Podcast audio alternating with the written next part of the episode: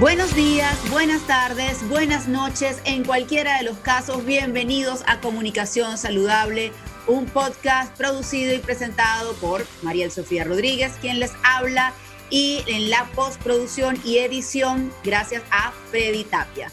Aquí pues hablaremos de salud integral, salud no solamente física, no solamente 90, 60, 90 o cómo comenzar a entrenar, sino también salud espiritual, salud emocional y bueno, por supuesto también salud física.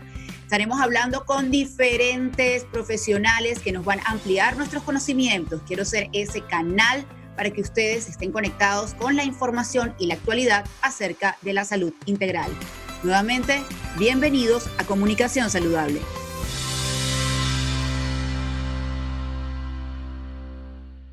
Bienvenidos a un nuevo episodio de Comunicación Saludable. Mi nombre es Mariel Sofía Rodríguez y hoy tengo el placer de tener de invitada a Ana María Perretti. Ella es instructora, profesora de yoga, maestra de yoga ya nos va a contar un poco más de cómo ha sido su eh, formación en el mundo del yoga. Y bueno, precisamente vamos a hablar de yoga. Ya Ana ha estado en este espacio conversándonos acerca de otras cosas, pero su profesión como tal, los últimos años, pues se ha dedicado a eh, la enseñanza del yoga y a su experiencia personal a través de, este, de esta práctica. Bienvenida, Ana.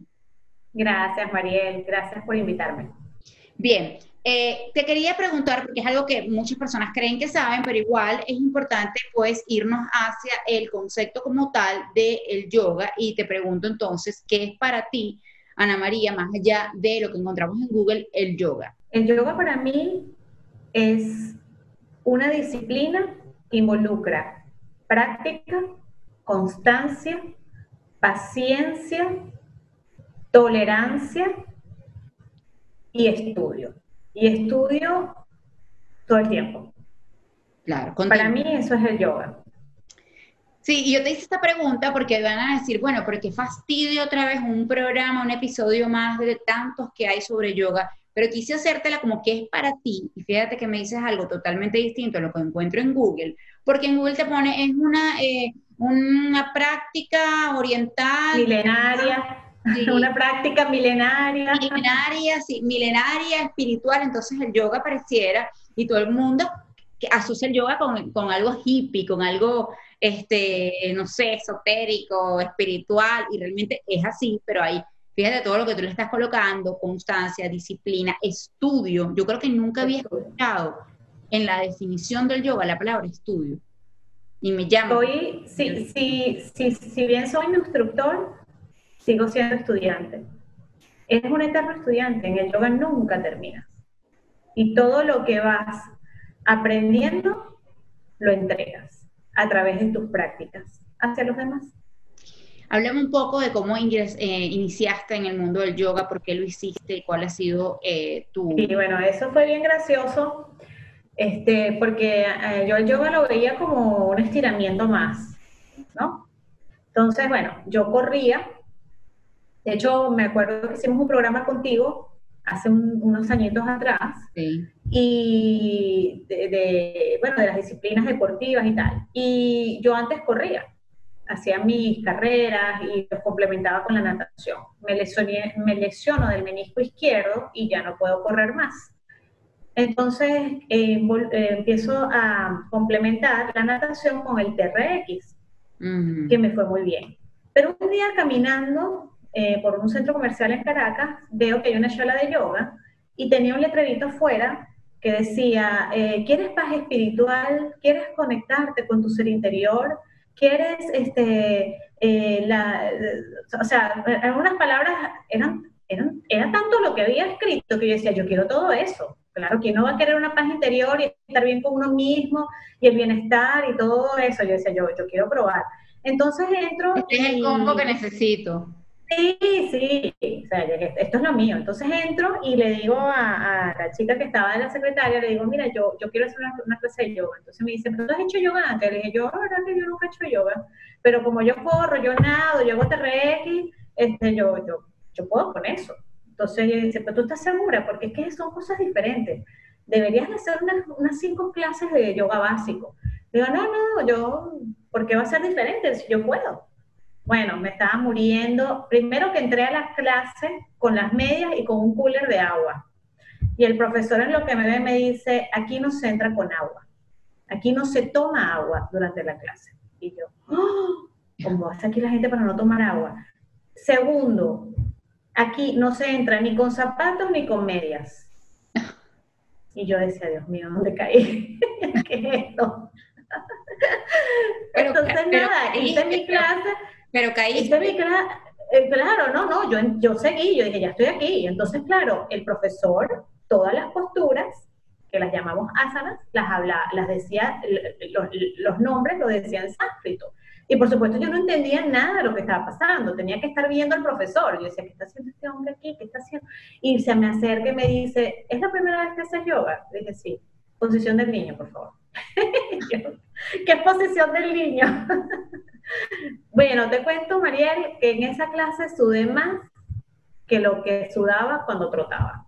Imagina. Fue impresionante totalmente diferente. O sea, tenía razón la chica que me dijo, deberías de hacer unas cinco clases de nivel de básico para poder arrancar con, una clase de yoga. Yo, yo tengo, yo tengo una, una visión, yo siempre, evidentemente el yoga, eh, digamos, define lo que siempre defendemos aquí de la salud física, em, espiritual y mental. Y, lo define, muy, el yoga lo, lo, define totalmente. Bueno, yo también tengo la creencia de que toda actividad que tú haces desde la pasión lo define. O sea, yo corriendo puedo meditar, puedo, en forma activa, puedo conectar con, con, todo lo que tiene que ver a nivel espiritual conmigo y evidentemente estoy haciendo un ejercicio físico, igual ocurre con el yoga. Pero digamos que si hay una, una meta, un objetivo de una conexión a nivel espiritual que el yoga desde un principio establece, ¿no? Sí lo hay. Y, y, lo importante en el yoga para poder conectar con ese interior es la respiración. La base del yoga, de las posturas de yoga, radica en la respiración, porque la respiración es lo que te hace estar en el momento presente. La mente siempre va a divagar, la mente siempre va a estar buscando en qué pensar, qué dejaste de hacer o qué te falta por hacer. Pero lo que te conecta con el momento presente de, de las posturas, de lo que estás haciendo, es la respiración. En el yoga es fundamental. Y ahí, te, y ahí quiero eh, atajar ese punto, porque cualquiera te puede decir, pero yo respiro, pues estoy vivo. Entonces, eh, sí, pero no, no, no, no, no sabemos respirar bien. Exacto. ¿Qué, ¿Qué, tiene de diferente la respiración cuando hago yoga a cuando estoy respirando de forma inconsciente? O sea, que no estoy realmente eh, deteniéndome en el hecho de que estoy respirando porque estoy vivo, porque estoy en este momento y porque esto es lo único que tengo actualmente, que es este momento. La respiración en el yoga, la técnica de la respiración en el yoga es totalmente diferente a la que nosotros usamos para respirar en la cotidianidad. Tú respiras porque eh, tú no estás pensando, tengo que respirar. Automáticamente tu cuerpo respira, inhala y exhala porque tú necesitas el aire para vivir. Pero en el yoga tú tienes el control de la inhalación y de la exhalación. Y hay manera, hay eh, ejercicios, eh, prácticas de pranayama, donde tú controlas a la respiración, tanto la inhalación, la exhalación como la retención. Y todas esas son técnicas que se usan dentro de, la práctica del yoga, sean posturas, en, eh, posturas avanzadas o no avanzadas, como en las técnicas de meditación. De meditación. ¿Por dónde empezar? ¿Por dónde empiezo y qué tipo de yoga debo practicar si yo quiero entrar? Porque yo estoy escuchando esto, por ejemplo, si yo soy un yogi, quizás no me parece tan eh, interesante el episodio, pero si yo soy una persona que quiero comenzar a hacer yoga, que seguramente hay más de los que hacen que, de los que hacen yoga, habrá más gente que no hace que de la que hace. ¿Por dónde debo empezar y qué tipo de yoga? Porque sabemos que hay muchos estilos. ¿Qué recomiendas? hay muchos estilos. Yo recomendaría, si nunca has hecho yoga, que empieces por el Hatha Yoga, que son posturas, eh, como te dije anteriormente, siempre con la respiración, en compañía de la respiración, pero es como la iniciación al yoga. Si tú ves que conectas bien, prueba con Ashtanga Yoga. ¿okay? Lo que pasa es que yo probé con Ashtanga y no me gustó. Ashtanga es una serie, son, son un grupo de series de asanas que siempre son las mismas. Eso nunca va a ser modificado. El Ashtanga a mí no me, no me conectó. Yo, si te tengo una recomendación, yo te diría, prueba primero con el Hatha Yoga, ¿ok? Y luego intenta otras prácticas, el Kundalini Yoga, yoga nidra, eh, este, puedes probar eh, yoga, yoga terapéutico, yoga restaurativo. Además, tía, quiero decirte algo, eh, Mariel, no siempre estamos en el mismo, nuestro cuerpo no siempre está igual. No siempre nos sentimos con las ganas de hacer la misma práctica, ¿no? Entonces, a lo mejor eh, un viñasa yoga, que es un yoga más fluido, ese día no me siento, no me siento, mi cuerpo no me da para hacer eso y prefiero hacer más bien un yoga restaurativo. Entonces, mi recomendación es que pruebes primero con el Hatha Yoga, ¿ok? Y luego intentes con otras, otro, otro, tipo de yoga y ahí ves con cuál conectas más. Con cuál conectas más, sí, que al final es eso, tiene que ser una cosa personal. Hay muchos mitos alrededor de todo en la vida. Y por supuesto alrededor del yoga los hay. Y yo te pregunto a ti, eh, ¿tú qué le dirías a las personas, que hay muchísimas que dicen, a mí me resultan muy complejos los movimientos del yoga, eso no es para mí, el yoga es para iluminados, el yoga es para gente que anda en otra nota, y el yoga es nada más para los que se saben parar de cabeza. Porque eso intimida. Cuando yo, si tú entras en una cuenta de una persona que hace yoga y tú lo primero que ves es una persona que está parada de cabeza, vamos a ver quién va a hacer, o sea, muy poca gente va a decir yo puedo lograr eso. Entonces, ¿Qué, le dices tú a esa gente que, que dice, no, mira, yo no me, no me aproximo aquí porque entro en Instagram, veo a gente parada de cabeza, veo a gente eh, haciendo prácticamente acrobacia, eh, esto, la gente que hace esto está todo el día meditando, yo no puedo estar con los ojos cerrados ni dos minutos, ¿qué le dices tú a esa gente? Yo le preguntaría si realmente ha hecho yoga.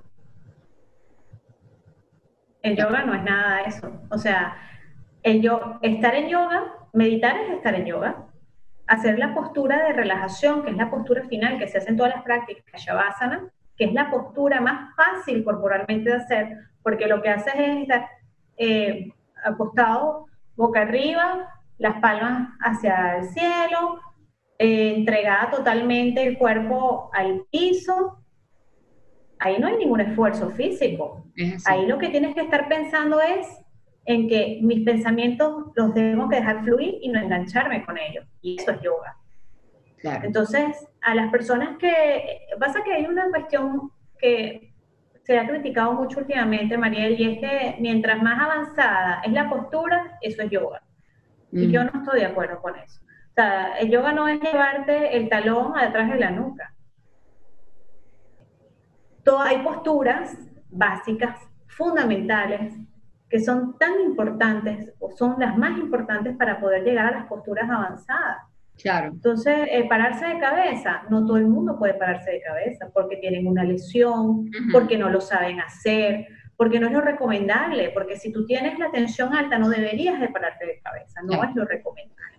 Entonces, son, mira, es algo tan complejo a veces que, que no es hacer yoga, no, esto voy a hacer yoga, es una práctica delicada porque a nivel energético tú estás moviéndote y estás recibiendo energía de otra persona también. No, y, es, exacto. Y ahí es donde está el punto de que el yoga sí lo puede hacer todo el mundo, lo puede hacer una persona, inclusive hay terapias de personas que son inválidas, que no se pueden mover, que hacen yoga, porque tiene ese componente. Al final tú lo estás diciendo, tú puedes estar en Shavasana, en el piso, mira, este boca arriba, y tú lo que necesitas es trabajar la mente, y la mente la tenemos todos, o sea, o sea, es algo que, que, que, todos podemos trabajar y, y, me gusta ese planteamiento tuyo porque acerca, o sea, tu postura acerca, invita a la práctica. Y hay, algo muy importante, que eh, el yoga no se, la, la, la, práctica de yoga, el practicante se adapta a la postura que puede hacer. O sea, tú, tú no tienes por qué hacer una postura que no vas a poderle entrar nunca. O sea, tu cuerpo tiene una limitante, te va a decir, oye, vale, yo no puedo llevarme el, talón a la nuca. ¿Me entiendes? Pero sí puedo estar con las piernas cruzadas en meditación. Claro. Entonces, es cuestión también de, ir modelando un poco durante la práctica, ¿me entiendes? No, no todo es tan cuadrado como parece. Claro. No, me encanta, me encanta eso. Ahora, antes de terminar, quiero hablar de Ana Yoga Reis. Que por cierto, la gente que está viendo, que está disfrutando del, episodio eh, en video, pueden ver el, el, usuario de Ana, pero también las personas que lo estén escuchando, pues pueden en la descripción de este episodio encontrar el usuario de Instagram. Ana Yoga Reis, cuéntanos qué es. Ana Yoga Res surge de la cuarentena productiva. Ah, qué bien. Eh, yo, sí, yo ya tenía algo planeado, tenía algo en mente, porque mi, yo tengo hijos, ¿no? Mis hijos son gemelos y ambos participan en, el deporte de tenis de alta competencia. Y yo veía con frecuencia las lesiones que, que, que se presentan en los deportistas. Y sobre todo porque no le dan tanto énfasis a lo que son los estiramientos. Y yo con ellos, pues siempre trabajábamos las respiraciones, trabajábamos los estiramientos, trabajábamos, hacían conmigo yoga. Yo le dije, yo pensé, oye, ¿por qué no aprovechar esto que les estoy dando a ellos y poderlo transmitir a otros? Y sobre todo porque hay una particularidad, y es que ellos son gemelos.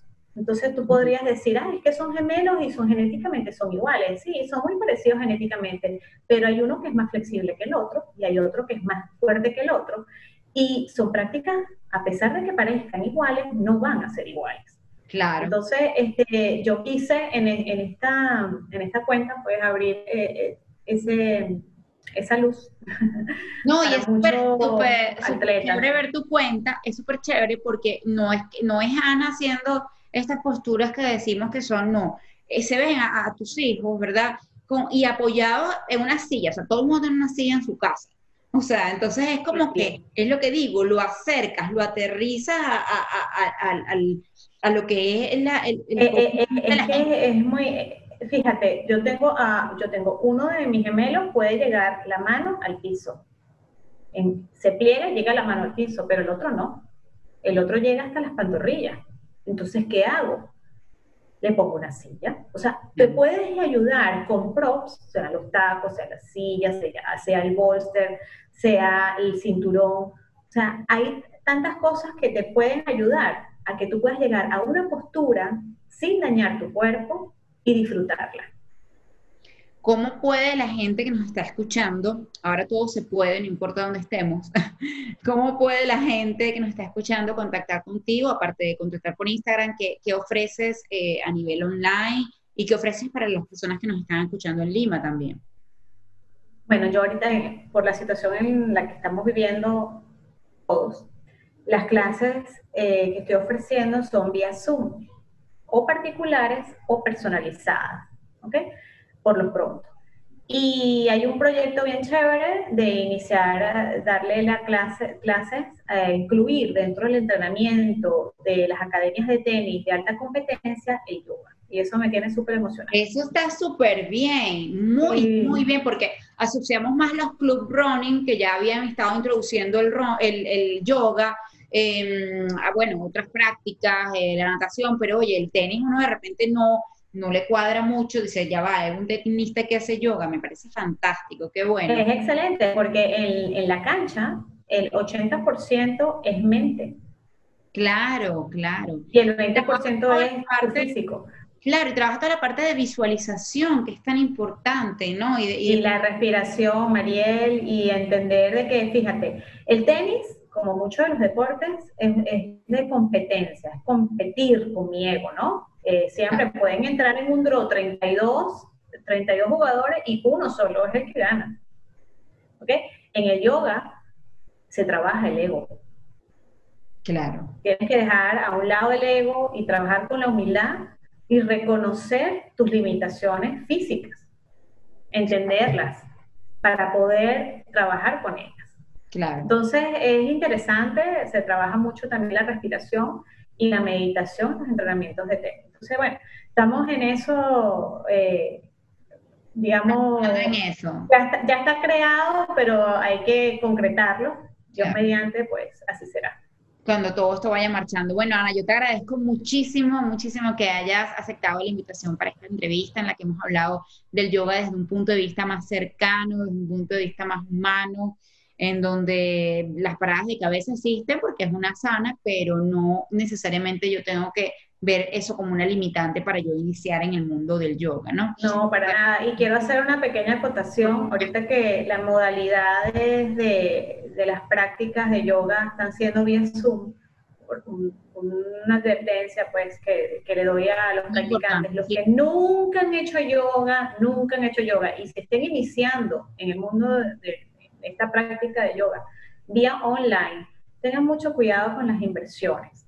No es recomendable hacerlas si no tienes práctica de ellas, si no tienes las bases para poderlas hacer y si nunca las has hecho menos es mi recomendación. Porque no, y si no está nadie al lado tuyo, nadie, y cuando decimos nadie, no decimos que esté un familiar que nunca ha hecho yoga, tiene que estar un instructor de yoga. Un instructor, es correcto. Yo nunca me he parado de cabeza, me he parado de cabeza con, contra la pared y con un instructor que sé que está ahí.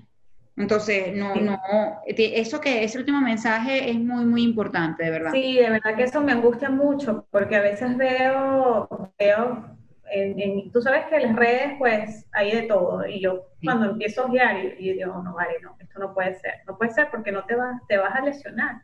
Además que todo es una, tienes que saber la técnica. Si es una parada de, cabeza, el apoyo no va en la cabeza, o sea, eh, eh, el cuerpo está también distribuyendo esa energía en los antebrazos, o sea, lo menos que hay pesos es la cervical, en la no, inclusive ni siquiera solo con, con las paradas de cabeza, la misma posición está del pez.